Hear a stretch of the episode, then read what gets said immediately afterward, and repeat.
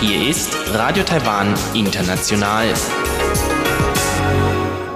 Zum halbstündigen deutschsprachigen Programm von Radio Taiwan International an diesem Samstag, den 28. November, begrüßt Sie Karina Rother. Heute für Sie im Programm haben wir zuerst den Blickpunkt zu Arbeitsmarktsveränderungen in Taiwan im Zuge der Corona-Pandemie. Weiter geht es dann mit der Reise durch Taiwan und unserem heutigen Gast Kirstin Klitsch, die uns mit in ihre Nachbarschaft in Nord-Taipei nach Hongshulin nimmt. Mehr dazu nach dem Blickpunkt.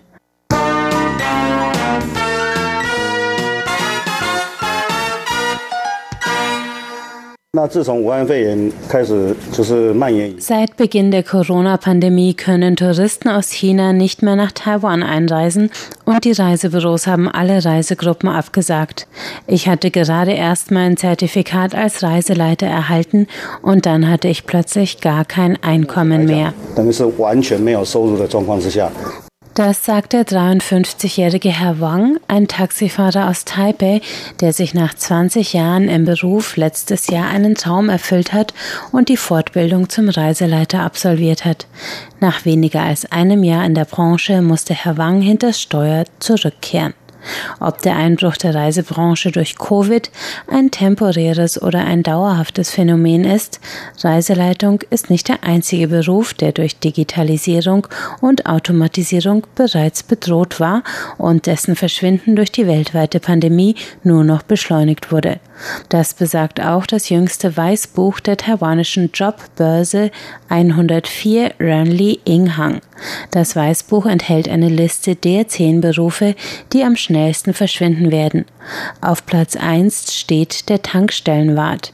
Weiter geht es mit Lehrern für das Rechnen mit dem Abakus, aber auch Gebäudeverwalter, Bibliotheksadministratoren und Verpacker stehen auf der Liste. All diese Berufe werden künftig durch künstliche Intelligenz immer weiter verdrängt werden, sagt Zhong Wenxiong, der Vizemanager von 104 Renli Inghang.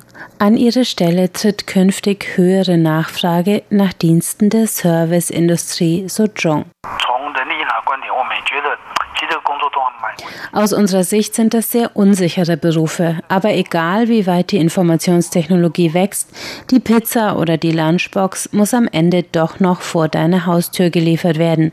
Und mit der Ausbreitung der Pandemie werden bei den Bestell- und Lieferplattformen die Stellenangebote immer mehr.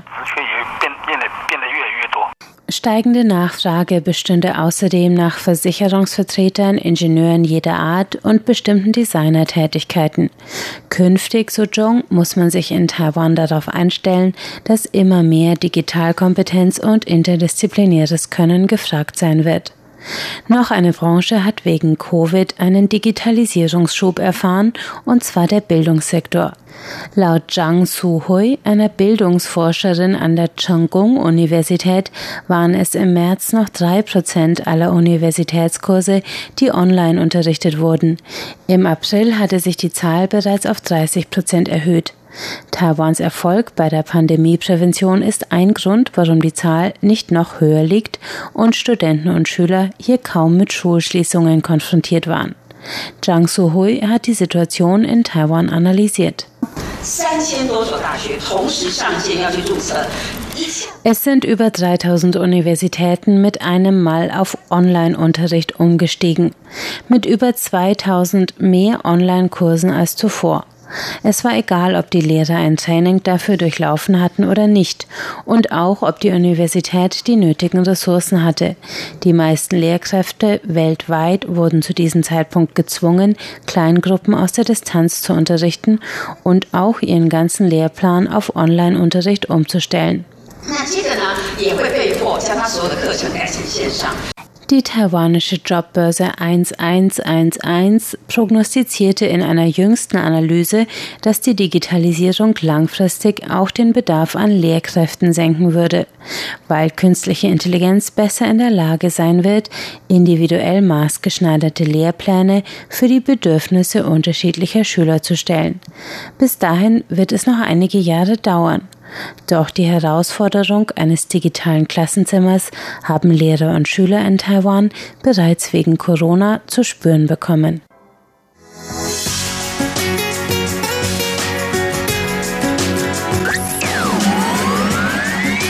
Radio Taiwan, international aus Taipei.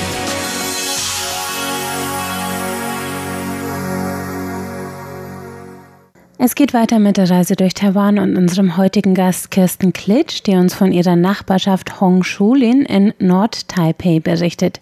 Kirsten Klitsch stellt uns heute vor, was man dort in der Gegend alles unternehmen kann, von Ausflügen zum Meer über Tempelbesuche bis zu Radtouren am Fluss, bietet Hongshulin nämlich für alle Taiwan-Begeisterten genau das richtige Ausflugsziel.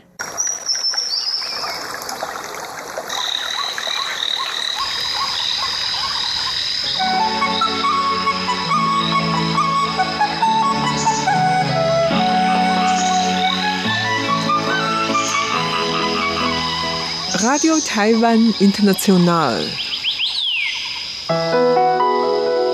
Reise durch Taiwan. Herzlich willkommen zur Reise durch Taiwan. Am Mikrofon begrüßt Sie Karina Rother und heute bei mir im Studio ist Kirsten Klitsch. Willkommen, Kirsten. Dankeschön. Ähm, Kirsten, was bringt dich denn nach Taiwan und wie lange bist du schon hier? Uh, das ist eine sehr komplizierte Frage. Ähm, ich bin jetzt knapp über fünf Jahre hier. Also eine oh. gewisse Zeit schon. Ja, so eine halbe Dekade, kann man so sagen. Ähm, ich hatte am Anfang eigentlich nur vor, ungefähr ein Jahr hier zu bleiben. Und dann bin ich irgendwie hängen geblieben, weil es ja eigentlich sehr schön ist und es sich auch sehr einfach oder angenehm leben lässt, sag mal, ähm, sagen wir es mal so. Und ich bin eigentlich gekommen, wie so viele hier, weil ich halt ähm, Chinesisch lernen wollte und dann habe ich mich für ein Stipendium beworben und ähm, bin dann an die National Taiwan Normal ähm, University gegangen, um dort ähm, Chinesisch zu lernen für ein Jahr.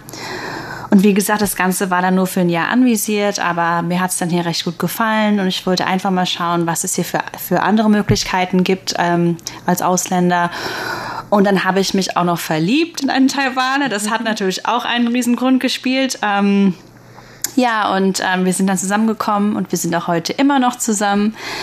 Und dann nach diesem Jahr habe ich dann eben ähm, zeitweise als Sprachlehrer gearbeitet. Dann war ich ähm, zeitweise bei der, beim Deutschen Wirtschaftsbüro tätig, habe dort ein Praktikum gemacht und da habe ich eigentlich so gemerkt, dass mir dieser interkulturelle Austausch und Kommunikation und Sprache sehr liegt und auch viel Spaß macht. Und dann habe ich mich entschlossen, mich an der NTNU für, ein, für einen Masterstudiengang in Übersetzen und Dolmetschen zu bewerben. Und es hat dann auch geklappt. Ähm, ich habe zwar drei Jahre dafür gebraucht, weil meine Masterarbeit etwas länger gebraucht hat, aber ich bin jetzt seit circa einem Monat fertig. Und ähm, ja, also bis jetzt habe ich viel lernen können. Es ist sehr aufregend und auch spannend, in einem anderen kulturellen Kontext zu leben. Man lernt jeden Tag viel und ja, also bis jetzt bin ich soweit ganz zufrieden.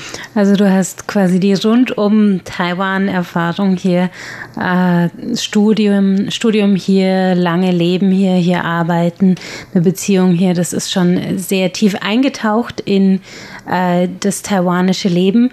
Und äh, du berichtest uns heute von deinem Lebensumfeld, nämlich wohnst du gar nicht mehr so in der Studentenbubble oder der äh, jetzt vielleicht Ausländerbubble wie manche andere, sondern du bist richtig rausgezogen in einen quasi schon Vorort Taipei, oder?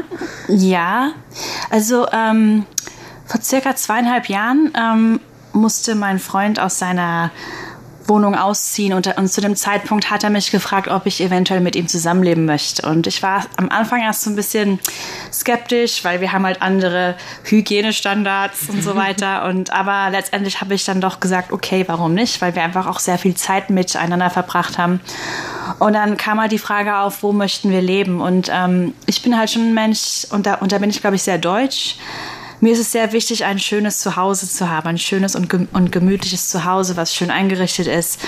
Und in, Taipei, in der Taipei Innenstadt ist, ist, ist es sehr schwierig, ähm, Wohnungen zu finden, die halt gemütlich und schön eingerichtet sind und auch ähm, restauriert sind und die einigermaßen erschwinglich sind. Und dann kam, kam halt die Frage auf, ja, wo möchten wir gerne leben? Und ähm, zu dem Zeitpunkt, weil mein Partner, also er ist, er ist selbstständig und er ist auch sehr, sehr viel unter Stress und wir haben wir, und wir, wir haben für uns beide gedacht, dass wir beide gerne irgendwo leben möchten, wo es ein bisschen ruhiger ist. Und dann kam halt für uns Danshui. Ähm, das ist nördlich, ist eine Hafenstadt nördlich von Taipei. vom, vom Taipei Hauptbahnhof mit der U-Bahn, also mit der MRT circa 35 Minuten entfernt. Und dort sind die Mieten viel erschwinglicher, es gibt viel modernere Häuser und dann haben wir uns halt entschieden, dorthin zu ziehen. Und wir wohnen in Hongshulin, das ist eine Station vor Danshui und das ist sehr ruhig. Ähm, es liegt am Danshui-Fluss und ähm, es ist wirklich sehr ruhig. Also es gibt dort wirklich kaum einen Supermarkt oder es gibt gerade mal ein 7-Eleven und ein Family Mart und das ist eigentlich schon so ziemlich alles. Wenn man abends heimkommt, dann hat man das Gefühl, man ist zu Hause. Wenn wir abends schlafen gehen nachts, dann hören wir draußen die Frösche ähm, quaken und die ähm, Grillen zirpen und es ist schon sehr schön. Es ist sehr anders. Es dauert halt schon eine Weile, bis man in der, in der Taipei-Innenstadt ist. Mhm. Also es leben dort äh, vor allem Familien wahrscheinlich oder Leute, die in Taipei arbeiten, aber günstigere Mieten äh, haben möchten und dann pendeln. Ja, mhm. auf jeden Fall. Und, und auch viele ähm, ältere Leute. Also ich muss sagen, wir haben viele Leute, ähm, Rentner. Ähm, manche von denen sind sehr nett, manche sind nicht so nett. Wir haben neben uns so ein Pärchen, da gab es schon mal ein paar Auseinandersetzungen. Aber ähm, im Großen und Ganzen sind die meisten Leute doch sehr nett und auch sehr ähm, hilfsbereit und auch sehr freundlich, vor allem auch mir gegenüber, weil ich halt auch Ausländer bin. Und ja. ja. Ich habe dich heute eingeladen, über deine Nachbarschaft zu erzählen, weil es ja doch eine sehr besondere Lage ist. Also Danshui ist ja nicht nur ein kleiner Ort in Neu-Taipei, sondern es ist letztlich der nächste Ort am Meer, den man von Taipei aus erreichen kann, mhm. oder?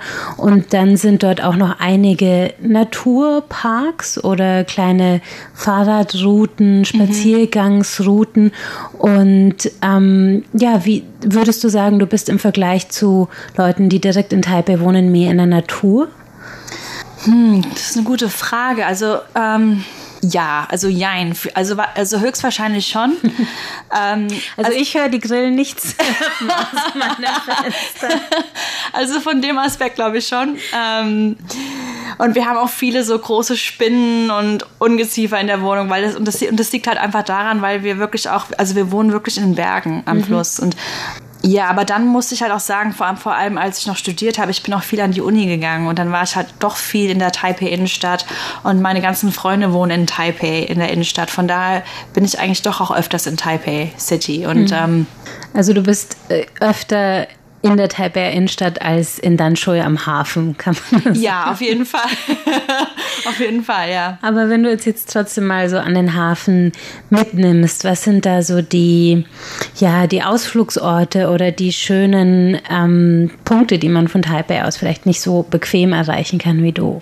Also das stimmt, also das, ja, das stimmt. Also ich gehe auch oft, weil ich ja joggen gehe auch oft und ich ähm, jogge dann oft in den Hafen oder auch ähm, in, in die alte, die um, Old Street, die um, um, Dunsray Old Street, das ist so eine Straße, da gibt es ganz viele, um, das ist so ein offener Markt, da kann man ganz viele Straßenimbissbuden finden, so taiwanische Straßenimbissstände und ich renne da öfters hin und wahrscheinlich nehme ich das gar nicht mehr so wahr. Also ja, weil ich ähm, jogge wirklich auch recht viel, bestimmt so dreimal in der Woche und dann renne ich oft ent entweder nach Dunsray oder halt in die andere Richtung nach Beito, wo es halt viele Hot Springs auch gibt oder auch viele ähm, Berge.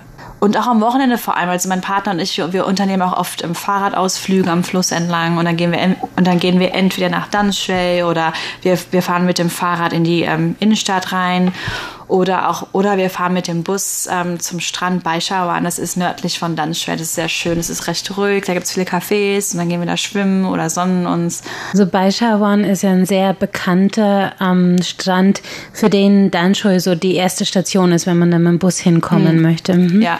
Und äh, du hast gerade von Radtouren gesprochen.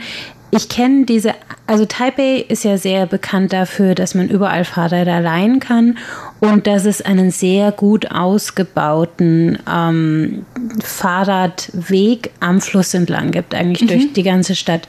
Ja. Ähm, ich persönlich bin der Meinung, dass der Fahrradweg, der bei euch vor der Tür losgeht und bis nach Taipei runterführt, dass der Abschnitt eigentlich der schönste ist von dieser ganzen Flusslandschaft. Mhm. Könntest du den mal so ein bisschen beschreiben? Also wir fangen meistens, also wir nehmen meistens das U-Bike. Das ist hier in, Tai in Taipei so eine, ähm, wie, was ich kann das erklären? Das ist wie so eine Fahrradstation, die gibt es an ähm, also alle paar hundert Meter und da kann man sich halt mit der ähm, mit der MRT-Karte einfach ein Fahrrad leihen und die ersten in, ich glaube, in Neu-Taipei Stadt, in New Taipei City, das heißt außerhalb vom Stadtkern, ähm, ist die erste halbe Stunde umsonst. Und in Taipei Innenstadt ist, glaube ich, 5 Taiwan-Dollar für die erste halbe Stunde. Und danach wird immer halt weiter, also muss, muss man immer weiterhin noch 5 Dollar oder so zahlen. Also es ist auf jeden Fall recht günstig, also sehr ähm, erschwinglich.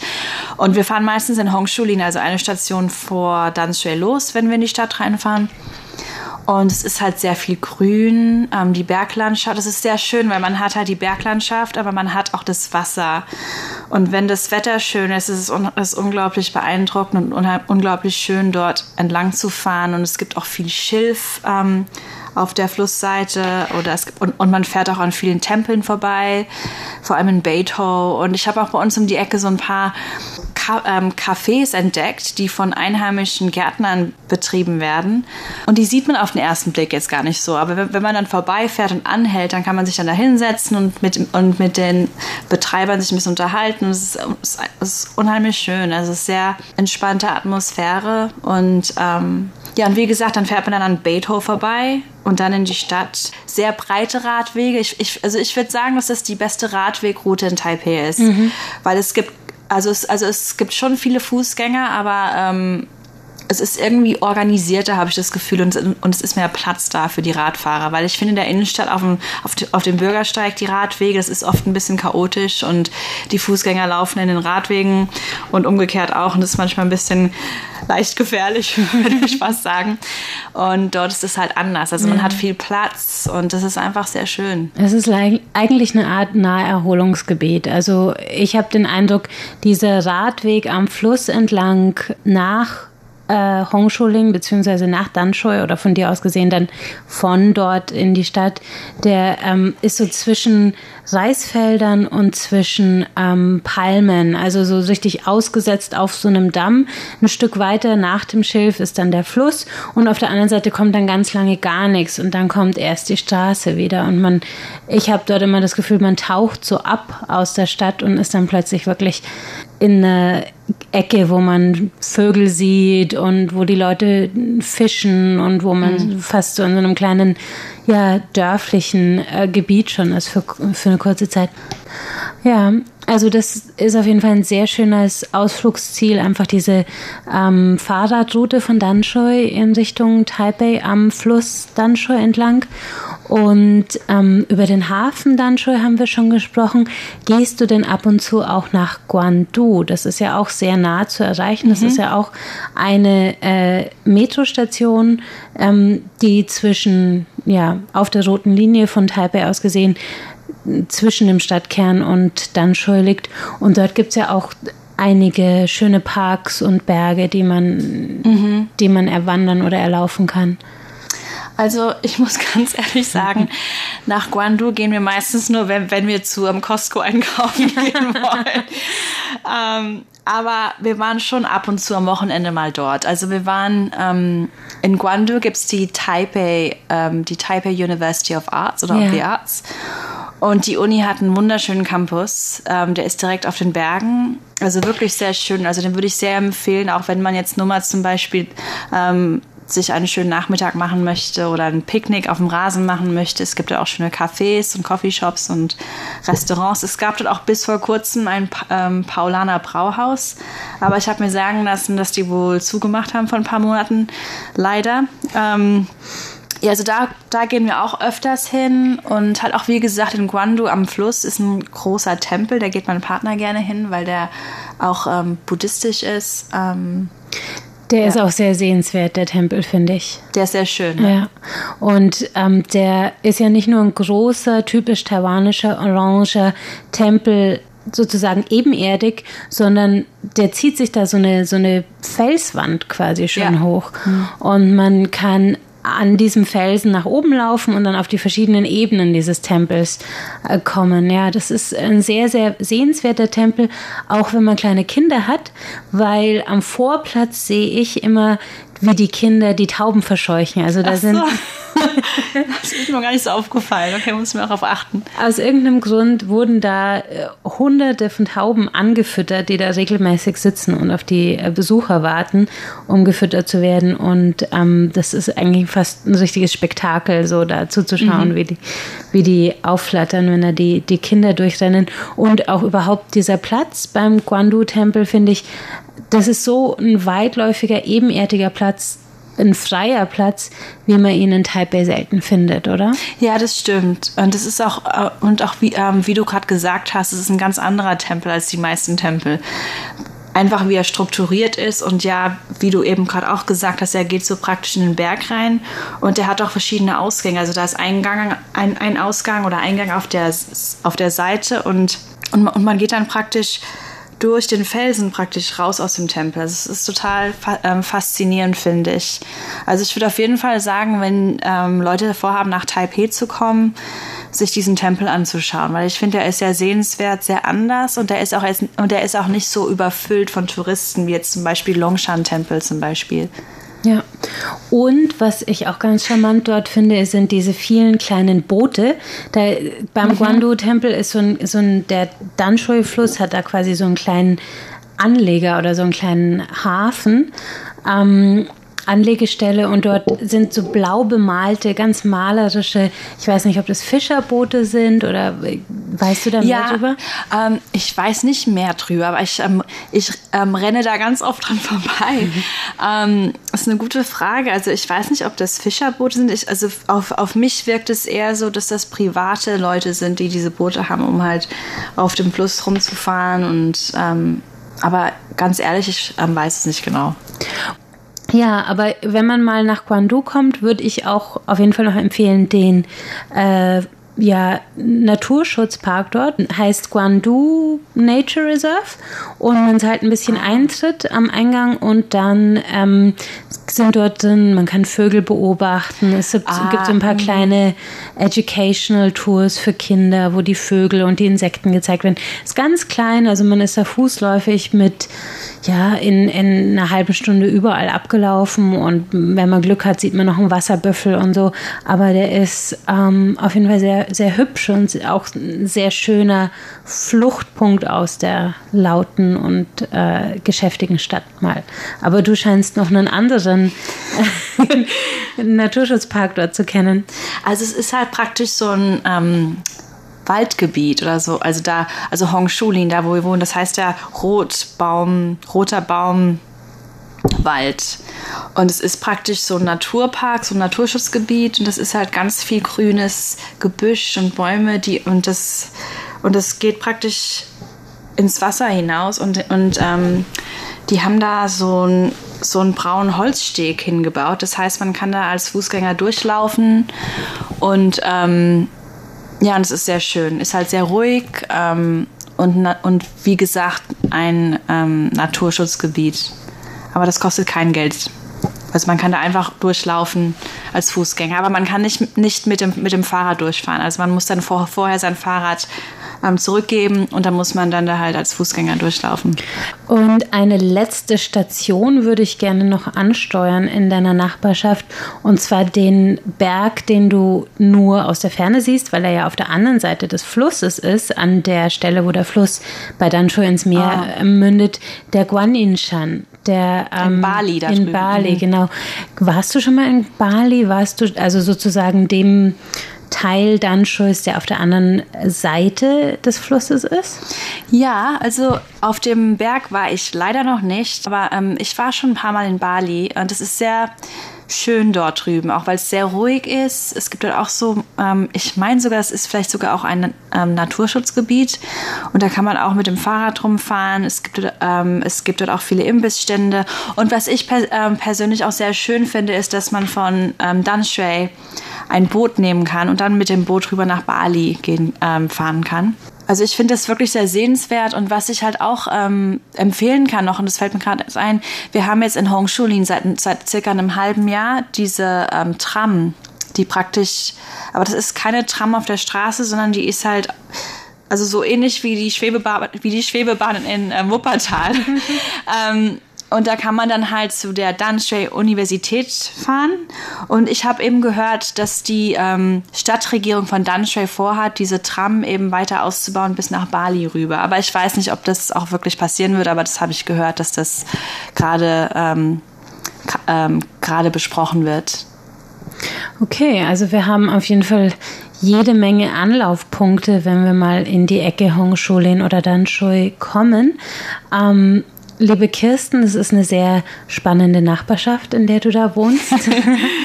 Vielen Dank, dass du uns heute die vorgestellt hast. Ja, gerne. Dankeschön. Danke. Das war Reise durch Taiwan mit unserem heutigen Gast Kirsten Klitsch und damit sind wir am Ende des heutigen deutschsprachigen Programms von Radio Taiwan International. Alle Sendungen finden Sie zum Nachhören auf unserer Internetseite unter www.de.rti.org.tv. Wenn Sie uns schreiben möchten, dann geht es zum Beispiel per E-Mail an deutsch.rti.org.tv. TV. Außerdem sind wir auf Facebook unter Radio Taiwan International Deutsch vertreten und auf YouTube finden Sie uns unter RTI Deutsch. Das war's für heute von Radio Taiwan International. Zum Abschluss hören Sie jetzt noch ein Volkslied der Hacker und aufgenommen ist es von dem Künstler Lin Jiancheng. Damit verabschiedet sich am Mikrofon Karina Rother. Danke fürs Zuhören. Bis zum nächsten Mal.